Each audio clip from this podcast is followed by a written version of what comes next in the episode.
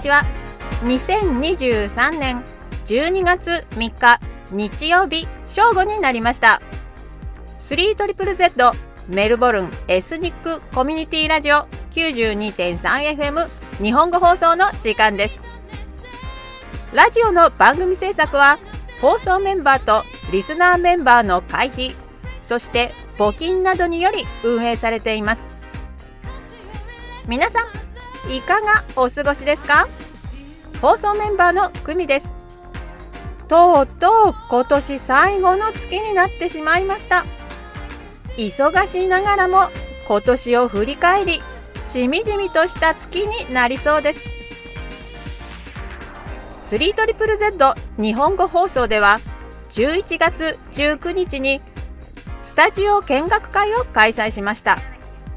放送メンバーとラジオに興味のある方やリスナーの方々が参加して3トリプル Z のスタジオを見学しました。では参加者の方のコメントをお聞きください。今日は初めてあのスタジオにお邪魔させていただいたんですけどもすごく素敵なところでびっくりしました。そして何より私はミュージシャンなので特にびっくりしたのがドラムが置いてあるのでもう生演奏ができるということですごく興味があります。いつかそこで演奏できたら嬉しいなと思います。はい。えーと、建物に入るときにまずセキュリティがしっかりしていることがすごく印象的でその安心感がすごくあったかなと思ってます。入っていくとどこのお部屋も明るい感じで中庭があってすごい素敵だなってなんか癒しかなっていう感じがしてます。えっ、ー、とスタジオの中に入ると機械がねすごくいっぱいあって私は機械のことよく分かりませんけれどここはすごくあの居心地よくてお話ししやすかったんですけどなんかプロ？みたいな感じがしてあのここでもお話できたらいいなっていうふうに思いました。皆さんも来てみたらいかがでしょうか？今日はスタジオ見学参加させていただきました。本当に興味本位というか好奇心で来たんですけども実際に撮っている場所を見てみてわすごいワクワクするようなまたラジオを聴きたいなと思うような、えーと、時間になりました。ありがとうございました。はいえっ、ー、とスタジオ見学ありがとうございました。えっ、ー、と長庭がすごく印象的でなんかそこでバーベキューしてパーティーするっていうのを聞いてすごく楽しそうだなって思いました。ありがとうございました。Hello、um the studios look daunting and um, quite um, good and uh, very modern here compared to what I'm used to. Um, I like all the equipment here. Thank you. 皆さんとおしゃべりができて楽しい時間を過ごすことができました次回の見学会に参加されたい方番組と SNS でお知らせをしますのでお聞き逃しなく。では新知ってる日本行ってみましょう。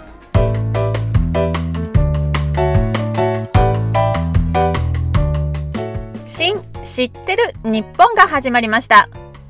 このコーナーはいくつかのミニコーナーで構成されています。それぞれのミニコーナーなるほどと思っていただけるようなことをお話ししていきます。今日お送りするのはでは復習から始めましょう。毎日マラソン。それではここで1曲。くみちとマリリンの対談の4つのコーナーをご用意させていただきました。3ZZZ 日本語放送。では復習から始めましょう。このコーナーは去年知ってる日本で紹介した日本の行事を振り返ります。12月の和風月明は師走です。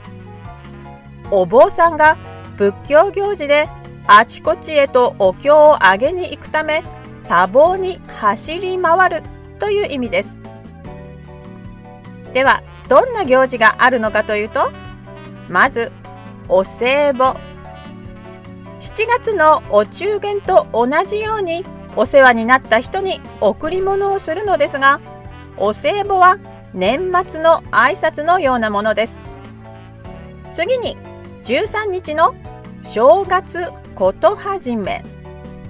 その名の通りお正月の準備を始める日です。昔は便利なスーパーや百貨店などがなかったのでおせち料理や門松などすべて自分たちで材料を用意しなければならなかったので早くから準備に取り掛かりました。そして新年に年神様をお迎えするために大掃除をします。大掃除は年末にする方が多いと思いますが12月中旬から少しずつ始めてもいいのです。しかし12月29日の掃除は数字の2が重なって9があるので二重苦と言われて縁起が良くないので避けましょう。それから22日夏至。1年のうちで最も昼が短くて夜が長い日です。太陽の動きによって変わるので毎年12月22日頃にあります。この日はかぼちゃを食べてゆず湯に入ります。その後25日楽しいクリスマス。最後に31日大晦日。年越しそばを食べて1年を振り返りながら除夜の鐘を聞いて年を越します。除夜の鐘は108回です。以上12月の行事でした。行事の由来や詳しい内容は2022年12月1日放送の「知ってる日本12月編」をお聞きください。過去の放送はポッドキャストと Spotify の 3ZZZ 日本語放送でまたは 3ZZZ の公式ウェブサイト 3ZZZ.com.au でプログラムガイドジャパニーズを検索してください。いつでもどこでも何度でもお手元のデバイスでお聞きいただくことができます。3ZZZ 日本語放送。毎日マラソン。このコーナーでは1日から月末までの毎日が何の記念日かをお伝えします。途中で他のコーナーを交えながらメインコーナーの最後まで続く長期戦です。自分の誕生日は何の日かなとか特別なあの日は何の日かななどと思いながら聞いてください。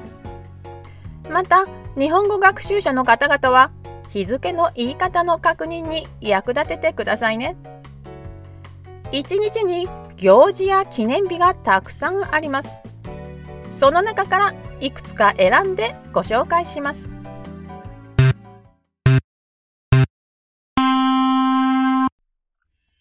12月1日。映画の日。1896年。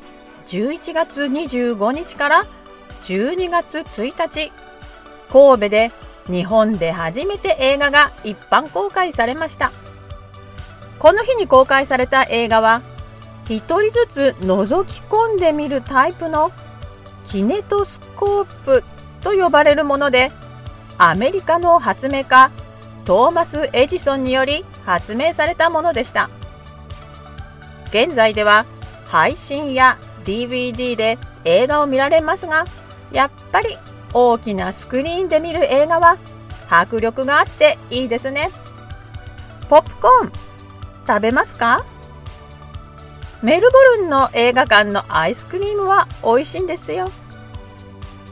その他鉄の日手帳の日釜飯の日など。12月2日日本人宇宙飛行記念日。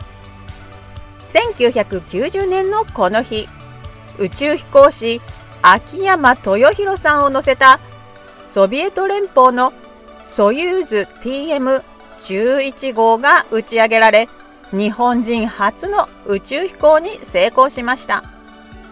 そして美人証明の日。ん？気になりますね。2006年のこの日に栃木県足利市にある厳島神社で5歳人の市木島姫の御事の分身として美人弁天が建てられました。美人弁天にとっての美人は外見的な美しさではなく全ての女性が持つ女性の心の優しさであるということから参拝者の女性には無料で美人証明が発行されるそうです。健康長寿美のご利益があります。これは参拝してみないといけませんね。ちなみに広島の宮島の厳島神社は世界遺産に登録されています。12月3日カレンダーの日。1872年に太陽暦が採用されることによってこの日の旧暦12月3日が新暦1873年1月1日となりました。この時年越しの除夜の鐘は鳴らされなかったそうです。そろそろ来年のカレンダーを買う時期ですね。私は9月に帰国した時に日本で買ってきました。祝日の表記が違うので1つだけです。その他記述の日手品ですね。みかんの日など。12月4日 ET の日。1982年のこの日アメリカの SF 映画 E.T. が日本で公開されました。この映画は若い世代にも知られているというほど有名な映画ですね。感動の涙を流した方が多いと思います。E.T. とはエクストラテレストリアルの略で地球外生命体のことです。宇宙人ということでしょうね。12月5日アルバムの日チーズケーキの日。みたらし団子の日など。12月6日音の日。1877年のこの日。アメリカの発明家トーマス・エジソンが発明した蓄音機。フォノグラフでメリーさんの羊の音を録音再生することに成功しました。メリーさんの羊という曲も長い歴史があったんですね。音といったら最近ラジオ番組制作をしているせいか微妙な音の違いに敏感になった気がします。その他姉の日シンフォニー記念日メロンの日手巻きロールケーキの日など12月7日大雪。二十四節気です。一つ前に小雪がありました。漢字で小さい雪と書きます。この大雪は大きい雪と書きます。雪が激しく降り始める頃という意味です。そしてクリスマスツリーの日。1886年のこの日。横浜の大手食品店に日本初のクリスマスツリーが飾られました。結構早くからクリスマスツリーが街中に飾られていたのだなと思ったらこのクリスマスツリーは外国人船乗りのためのものだったそうです。その他神戸港開港記念日世界紙芝居の日など12月8日おこと納め。この日は農作業など1年の作業が終わる日であり農事が終わることを祝う日です。この日に里芋こんにゃく人参小豆を入れたおこと汁を食べる習慣がありました。その他針供養太平洋戦争開戦記念日など。12月9日漱石記。小説家英文学者の夏目漱石の命日です。我が輩は猫である。坊ちゃんなど名作を聞いたことがありますね。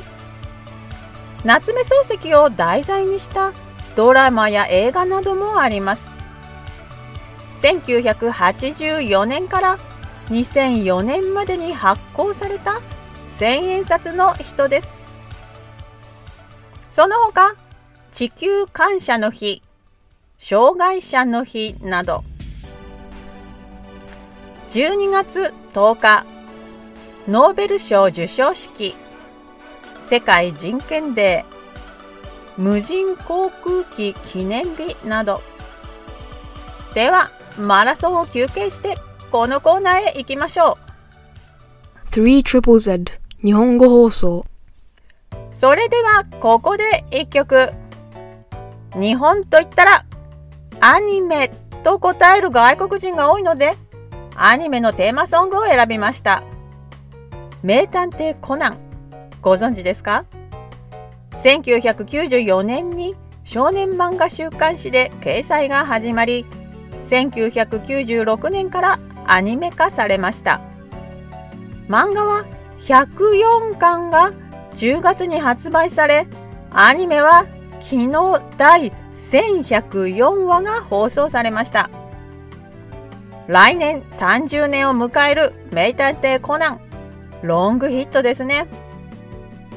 今日選んだ曲は1996年から1997年放送の2代目テーマソング「ヒース」で「迷宮のラバーズ」をお聴きください。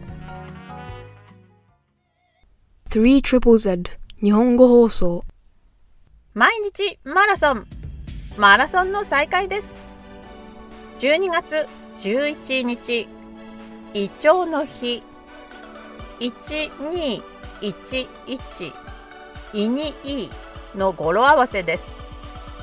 1年を振り返って今年は胃に優しい食生活をしてきたかなと振り返ることとこの時期忘年会が多く開かれるので胃腸をいたわりましょうという日です。そして100円玉記念日。1957年のこの日日本で初めて100円硬貨が発行されました。素材は銀が60%含まれていました。デザインは王宝。クジャクに似た鳥でした。現在の100円玉のデザインは山桜の花三輪です。12月12日漢字の日。この日に今年を表現する漢字が京都の清水寺で発表されます。一般募集し一番多かった字が採用されます。2020年は戦戦戦いという字でした。今年は穏やかな漢字が選ばれるといいですね。その他バッテリーの日児童福祉法交付記念日明太子の日など。そしてリスナーの方の誕生日です。ラジオネーム君とゆうさん。お誕生日おめでとうございます。素敵な誕生日と新たな一年を過ごしてください。12月13日。正月ことはじめ。そしてビタミンの日。ビタミンといったら5大栄養素の一つで体の調子を整えるとして重要な栄養素です。1910年のこの日農芸科学者鈴木梅太郎博士が米ぬかから抽出した活気を予防する成分にオリザニンと命名したことを東京科学会で発表しました。オリザニンは後にこの1年後に発見されたビタミン B1 チアミンと同じ物質であることが判明されました。このオリザノン発表は世界初だったんですね。その他双子の日美容の日など12月14日中心蔵の日またの名を四十七士討ち入りの日。中心蔵といったら有名な話でテレビドラマや舞台などでよく見かけます。1702年旧暦のこの日。赤穂浪士47人が江戸の吉良邸に討ち入りし主君の仇討ちを成し遂げました。この日を忍んで東京都の泉岳寺や兵庫県の大石神社科学寺などで義士供養の義士祭が行われます。その他南極の日ひよこの日など12月15日観光バス記念日1925年のこの日日本初の定期観光バス遊覧バスの運行が開始されました。運行ルートは上野を起点に皇居前日比谷公園明治神宮を遊覧し途中乗車と途中下車ができました。そして観光案内員が乗車していました。大正時代から庶民に楽しまれていたこの遊覧バスは昭和初期戦争が始まったことが影響で1940年に運行が終了しました。そしてこの日は年賀はがき引き受け開始日です。メールやメッセージも手軽ですが年賀状をもらうと嬉しいですね。25日までにポストに入れると元日に着くそうですよ。ぜひ年賀状を出してみてください。12月16日。電話創業の日。1890年のこの日。東京市内と横浜市内の間で日本初の電話事業が開始しました。加入者は東京で55人。横浜で44人でした。当時は交換手を経由して電話をかけました。気になる料金は年額の基本料金が東京40円横浜35円市内はかけ放題といっても15キロの米が1円で買えた時代ですのでとても高価でした。その他紙の記念日念仏の口止めなど12月17日飛行機の日。1903年のこの日。アメリカノースカロライナ州においてライト兄弟がライトフライヤー号で動力飛行機の初飛行に成功しました。その他消費拡大の日減塩の日など。12月18日東京駅完成記念日。1914年東京駅の完成式が行われました。皇居の正面に建設されたことから東京駅と名付けられました。赤レンガの丸の内駅舎を創建当時の本来の形に近い状態に復元する工事が行われ2012年に完成しました。この日あたりから年末にかけてのイルミネーションはとても綺麗です。その他国連加盟記念日国際移民デーなど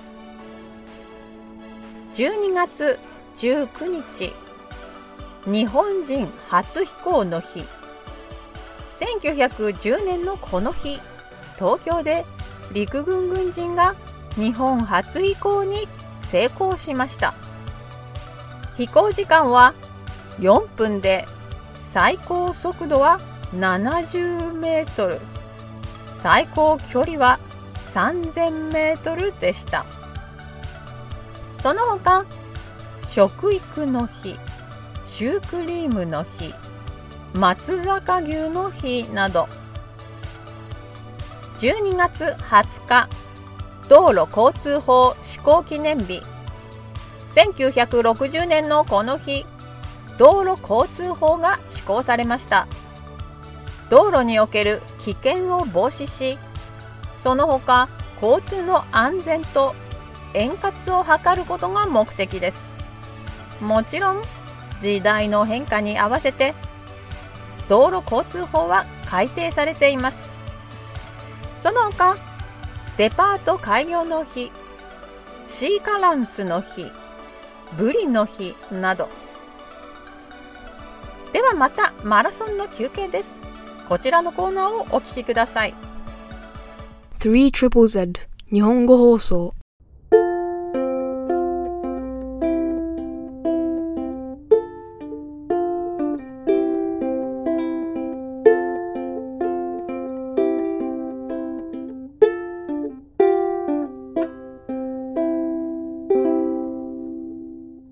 くみちとマリリンの比べて対談。はい。このコーナーは、メルボルン在住のくみちと、日本在住のマリリンが、オーストラリアと日本の違いを話し合うというコーナーです。マリリン、こんにちは。こんにちは。くみち元気ですか？元気です。マリリンも元気ですか？はい。日本は随分、えー夏が終わってね、えー寒くなってきて、少し体調崩し気味だったんですけども、もう今は元気になりました。あ、よかった。季節のね、変わり目は体調を崩しやすいので、ねそう。なんです。うん。メルボルンも、なかなか暑くならなかったんですけど、最近ね、やっと暖かくというより暑い日がちょこちょこっと来て、30度超えたりしてます。すごい。うん。で、次の日はもう20、20度ぐらいになったりして。体のね、がついていかないですよね。そうですね。まあ、それがメルボルンってみんな、あの、言ってるんですけどね。はい。では早速、今日のテーマを言ってください。はい。今日は、えー朝ごはんについて話していきたいです。はい。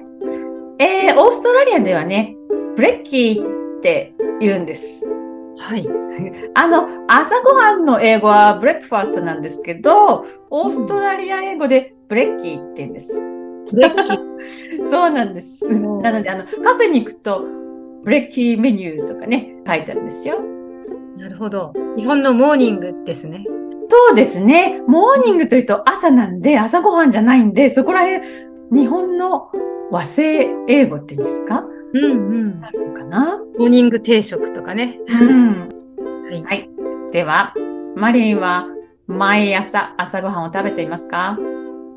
はい。私はヨガを教えているので、うんえ普段午前中クラスがあるので、朝食べてしまうとなかなか体が重くて動けなくなっちゃうので、うん。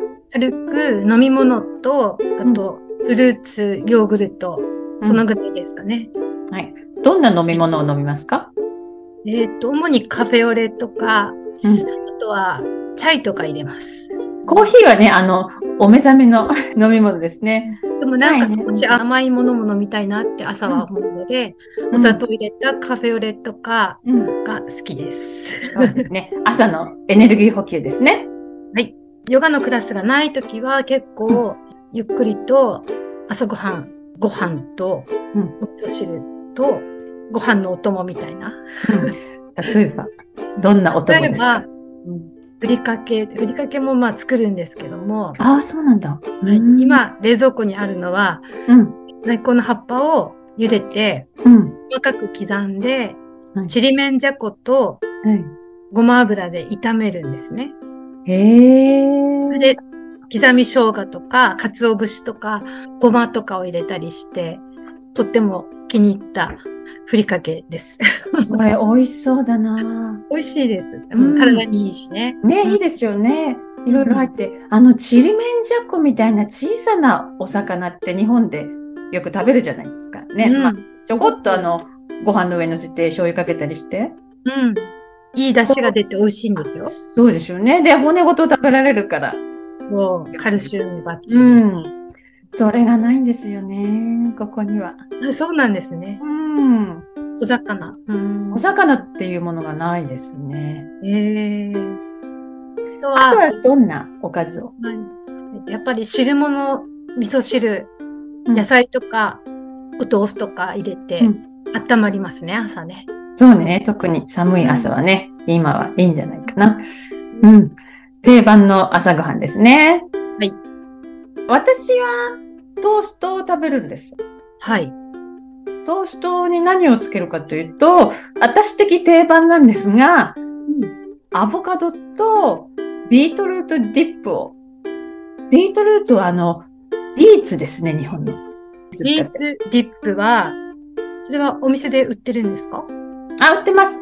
パッケージに、カップに入って売ってる。えー、食べてみたい。うん。あれ、家でも作れると思いますよ。じゃあ今度レシピ送りますね。あ、嬉しい。ぜひ作ってみてください。嬉しい、嬉しい。ちょっと話それましたが。そう、それと、もうあの2枚トースト食べて、もう1枚は、蜂蜜と、えータヒニっていうごまのペーストを塗って食べるんです。すごいなんか栄養がありそうですね。うん。いろいろ栄養のいいものをちょっとと取らないとなって思ってね、気にして食べています。飲み物はどんなの飲むんですか？飲み物は、えっ、と、アーモンドミルクに、うん。日本ではミロって言うんですけど、こっちはマイロって言うんです。ああ、ちょっとココア味みたいな。そうです。うんうんうんそれを入れたりしてますね。あ、美味しそう。うん。私はそんな朝ごはんなんですが、あとは手軽に食べられるということで、シリアル。うん。スーパーのね、シリアル売り場に行くと、すごい量のシリアルがあるんです。でもね、あまりシリアルって馴染みが私はないんですけども。うんコーンフレークとかね、そういうのはありますよね、日本にね。ここはね、いろんな味だったり、形だったり、シリアルは穀物じゃないですか。うん。麦から作られてるものとか、お米から作られてるものとか、大津麦からとか、いろんな種類があって、まあ、箱にね、日本もそうだと思うんですけど、箱に入ってるんですけど、なんとその箱、もうね、30センチぐらい、もっとかな、ね、高さがあって、すごい大きな箱なんです。あとは、ミューズリーって言われる。大津麦に他の穀物とかドライフルーツとかナッツを混ぜたものなんですよ。フルーツグラノーラみたいな感じ。グラノーラっていうのは、まあ、ミューズリーに似てるんですけど、大津麦を蜜で味付けしてオーブンで焼いたものなんですよ。そうね、そのちょっとね、違いがあるんですね。あとね、あ、そうそう、オーストラリアの朝ごはんといったら、やっぱり、ベジマイトトーストですね。え？ベジ、ベジベジマイト、ベジマイトという商品があるんですけど、見た目は濃い茶色のような黒いような色で、あの、ペースト状になってて、まあ、ビタミン B がね、あの、豊富に含まれてるんですけど、ちょっとね、苦い。苦いの苦いんです。子供はじゃあ食べられないかも。いや、オーストラリアの子供たちは、このベジマイトトーストを食べて育つんです。わー。そうなんですちょっと苦いから食べ方があって、マーガリンとかバターをたっぷりトーストにつけて、その上に薄くベジマイトを塗って。で、チーズともね、合います。日本ではトーストに塗るものといったら、うん。いちごジャムとか、うんうん。マーマレード、うん。ピーナッツバター、うん。まあいろんなのがあるけど、甘くないのってあんまりないですよね。そうかもしれないですね。甘いものつけますね。ピーナッツバターって甘くないの売ってます？売ってないです。ここはね、無糖無塩のピーナッツバターが売ってるんですよ。えあ、ちなみに、ピーナッツバターとベジマイトも合うんです。へ そうなんです。あと、アボカドとベジマイトも合います。ね、何かあの、ベジマイトのあの、苦味をまろやかにしてくれる？うん。ね、食材と一緒に食べると、ううんいいかもしれない。えーベジマイトもいつか食べてみたいです。あ、じゃあ今度あの、日本に行くとき持ってきます。ありがとうございます。はい。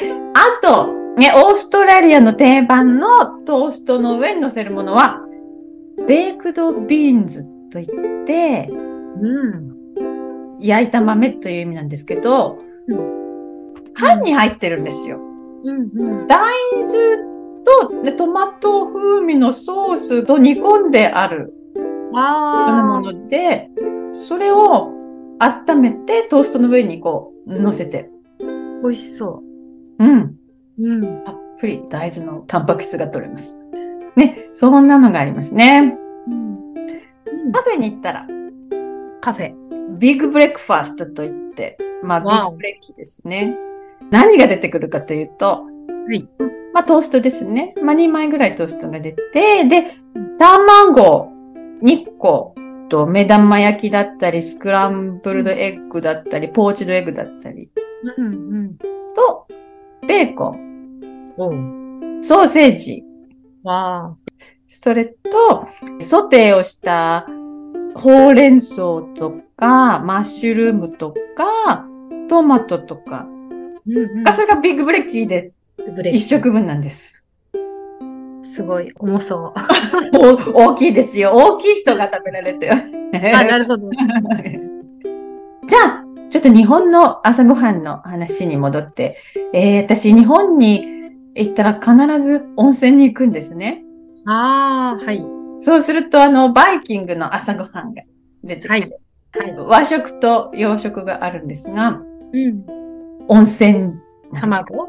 あ、温泉卵。そう、温泉卵必ずありますね。あれ美味しいですよね。納豆とかね。納豆もありますね。海苔と一緒にね。海苔と言ったら、海苔の佃煮も定番ですね。海苔の佃煮美味しいですね。ね、ご飯にちょっと乗せてね、ご飯が進むというあれね、うんよ。く小さい頃食べてました。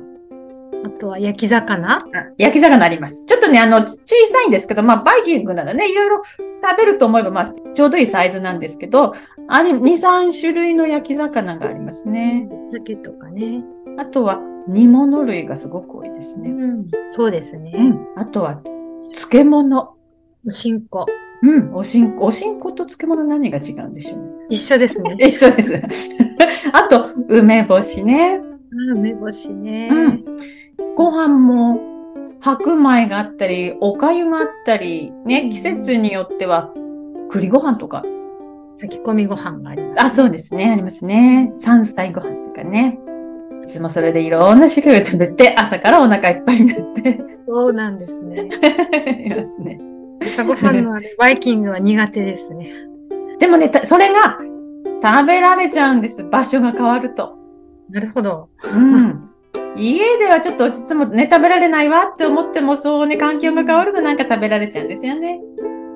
はい。ということで、今日は朝ごはんのお話をしました。はい。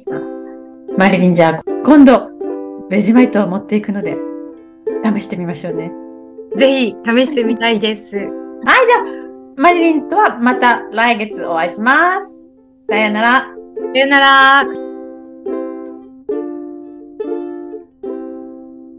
3 Triple Z 日本語放送。毎日マラソン。ラストスパートに行きますよ。12月21日。海文の日。海文とは言葉遊びの一つで初めから読んでも終わりから読んでも同じ言葉や文章になります。トマト新聞紙などです。この日も1221で回文のようになっていますね。その他クロスワードの日バスケットボールの日など12月22日冬至そして労働組合法制定記念日。1945年のこの日労働組合法が公布されました。労働組合法は労働者の団結権団体交渉権団体行動権などの保障について定めた法律です。労働基準法労働関係調整法とともに労働三法と呼ばれています。その他酒風呂の日。ジェネリック医薬品の日。視聴率の日など。12月23日。テレホンカードの日。1982年のこの日。東京すきや橋公園に。次期テレホンカード対応の公衆電話の第1号が設定されました。また同月にテレホンカードの発売が開始されました。多数のデザインのテレホンカードがありましたね。財布に1枚は入っていたのではないでしょうか。現在は公衆電話が減少していますので貴重価値のあるカードになりました。しかし空港にはテレホンカードが使える公衆電話が設置されています。その他上皇の誕生日東京タワー観戦の日など12月24日クリスマスイブ。日本ではイブにクリスマスをお祝いします。その他学校給食記念日地蔵の縁日など。12月25日クリスマス。オーストラリアではこの日にクリスマスをお祝いします。そして昭和改元の日。1926年のこの日。大正天皇が防御され皇太子であった裕仁親王が新天皇に即位されました。昭和の時代はこの日から1989年。1月7日まで63年と14日間でした。その他スケートの日天神の縁日など12月26日プロ野球誕生の日ボクシングデープルーンデー風呂の日など。12月27日浅草仲見世記念日。1885年のこの日東京浅草の仲見世が新装開業しました。浅草仲見世は雷門から浅草寺へと続く参道の両脇に位置する商店街で日本で最も古い商店街の一つです。長さが約250メートルで両側に合計139店の店舗がありました。ここは観光スポットで国内国外からの観光客で大にぎわいですね。その他ピーターパンの日寒天発祥の日など。12月28日御用納め。仕事納め。観光庁では御用納めと呼ばれ年末年始の休日を前にその年の最後の業務を取ることを意味します。また民間企業でもこの日が仕事納めとなります。今年も1年頑張ったなぁと感じる日ですね。その他身体検査の日。ディスクジョッキーの日など。12月29日。この日は大掃除を避ける日です。そして清水トンネル通関記念日。1929年のこの日。上越線の群馬県土合から新潟県土樽の清水トンネルが貫通しました。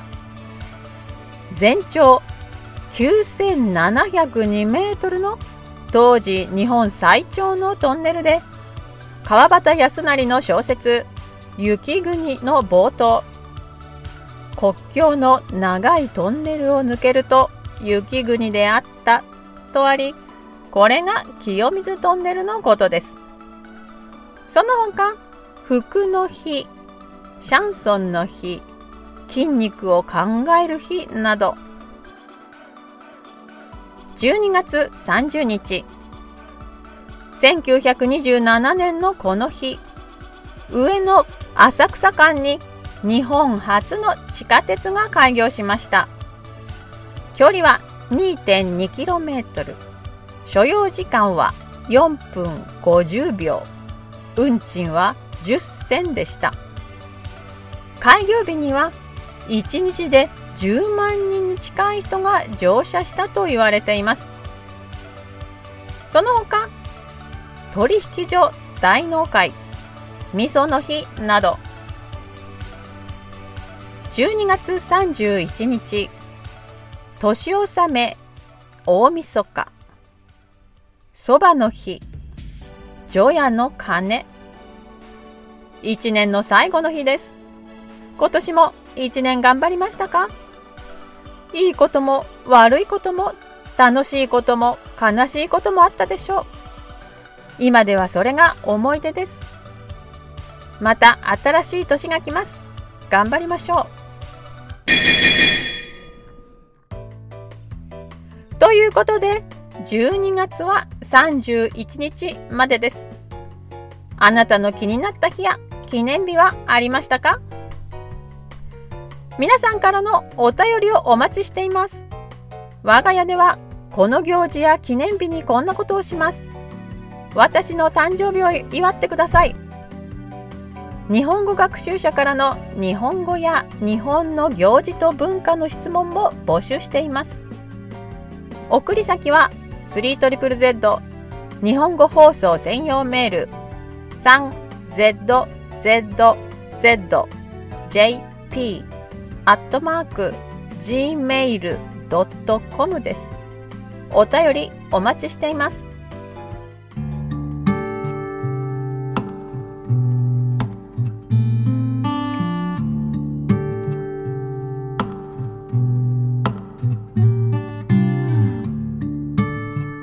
3トリプル Z メルボルンエスニックコミュニティラジオ 92.3FM 日本語放送です。エンディングの時間になってしまいました。新知ってる？日本。お楽しみいただけましたでしょうか？